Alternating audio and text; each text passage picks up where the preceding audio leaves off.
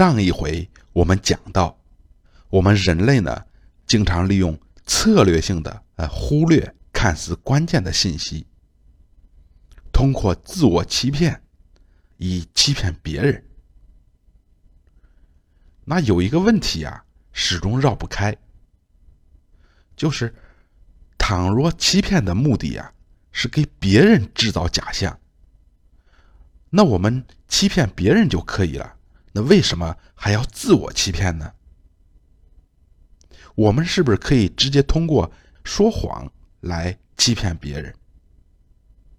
谎言和自我欺骗，他们有什么区别？那自我欺骗会有什么好处呢？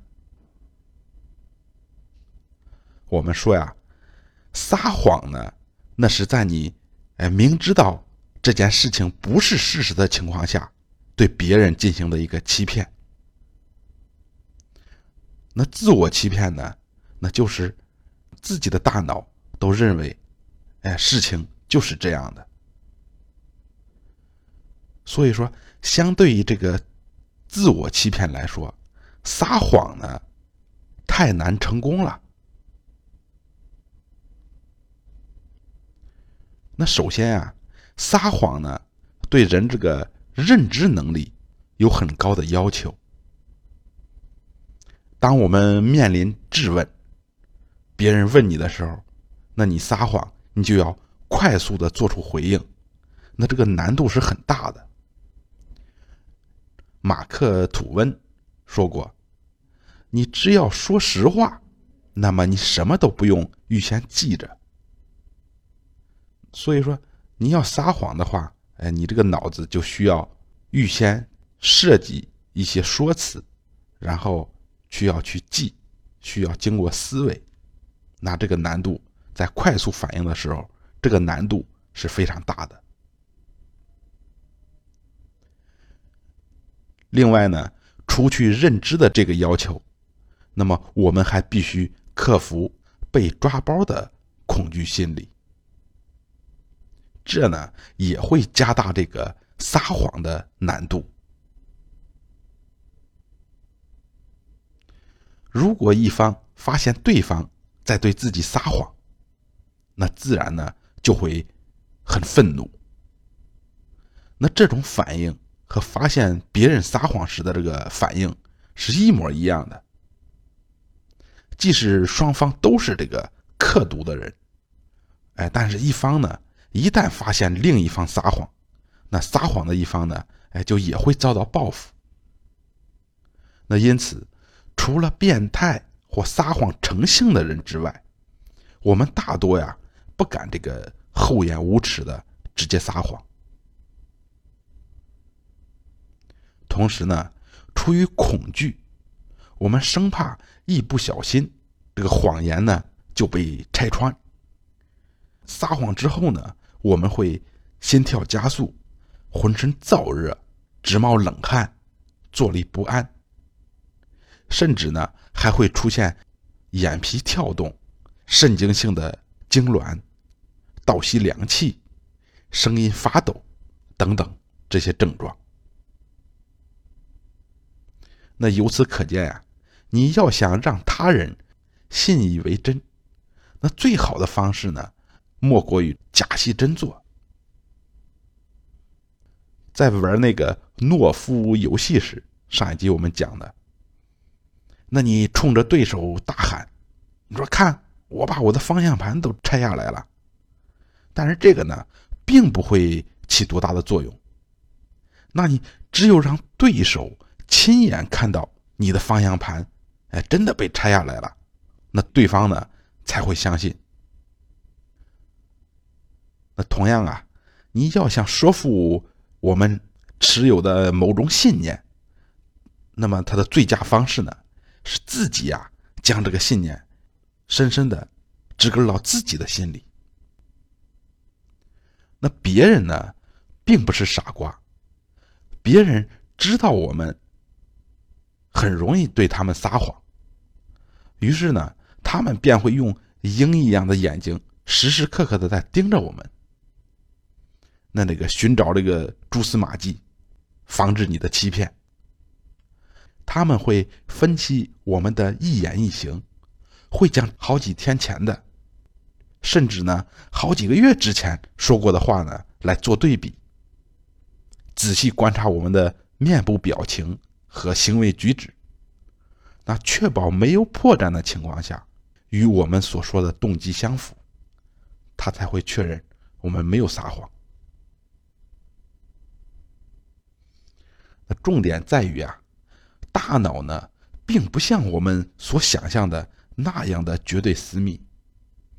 那别人呢，也可以窥见我们的部分想法。鉴于这个大脑它有这个半可读性，就是你的想法可能会有一部分呢，是能透露给别人的。所以说，自我欺骗可以说是误导他人的最有效的方法。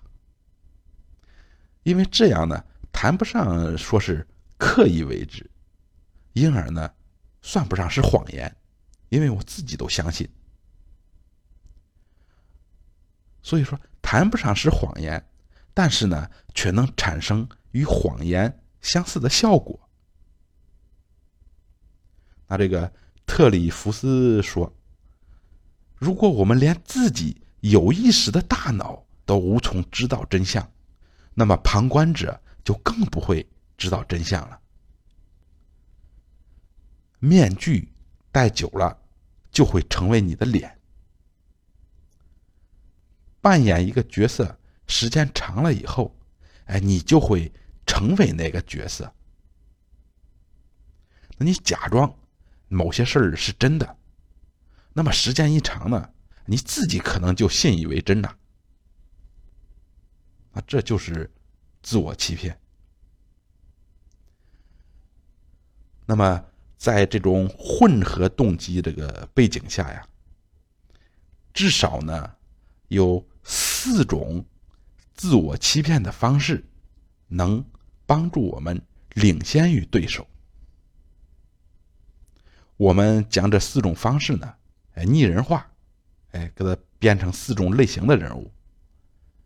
第一种呢，我们称之为疯子。那第二种呢，哎，我们称之为效忠者。第三种呢，我们称之为拉拉队长。第四种呢，我们称之为欺骗者。我们把这四种方式呢，分别讲一下。先说第一种，疯子。那么疯子有什么特征呢？疯子呢，他会天天喊道：“啊，无论如何，我都要这么做！哎，你们都给我滚开，别拦道！”那这就是疯子的特征。疯子呢，就是我不管他是对是错，我就要这么做。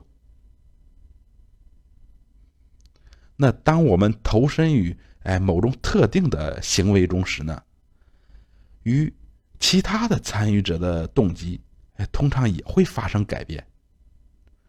这就是拆下方向盘就能赢得懦夫游戏的原因。这也是那些商人、黑帮的老大、运动员，哎，或者说其他的那些竞争者，千方百计想从这个心理上战胜对手的原因。里克拉艾告诉我们：如果运动员没有办法以疯子的那种劲头参赛，他们就会处于劣势。那在比赛中，当运动员发现实力相当的竞争者他身上微乎其微的哎有那种疲劳症状时，那么他们就会为自己打气，继续坚持。你像那个马拉松运动员，他就会想：哎，你看到他在喘气了吗？他快不行了。那么我只要再多坚持一会儿，我就能打败他了。因此啊，这个运动员在面对对手时，会隐藏自身的负面的信息。只要你显露出哎一丝一毫的这个疲惫的信号，那对手呢就会窥见这个胜利的机会，并继续坚持。那不光在运动员身上会有这种现象，在其他的领域呢也是一样。你像这个美国的前总统尼克松，在越南战争中就使用这个策略。哎，他告诉那个白宫的幕僚长这个鲍勃·霍尔德曼，他这样说：“他说，鲍勃，我把这个理论呢称为疯子理论，就是我想让越南民主共和国的人相信，为了结束战争，我会不择手段。”我们可以直接把这一句话透露给他们。老天爷，你知道尼克松要被越共搞疯了，他生起气来，我们谁都控制不了，而他手上正握着核弹发射器。两天不到呢，那个胡志明就会到巴黎去请和了。那这是尼克松所说了一段话啊。当然呢，尼克松的计划未能如愿以偿，但他的判断确实没错。疯子确实让人感到害怕，我们呢特别吃这一套，因此啊，我们也会哎略显疯狂。那还有其他的三种方式呢，我们下回接着讲。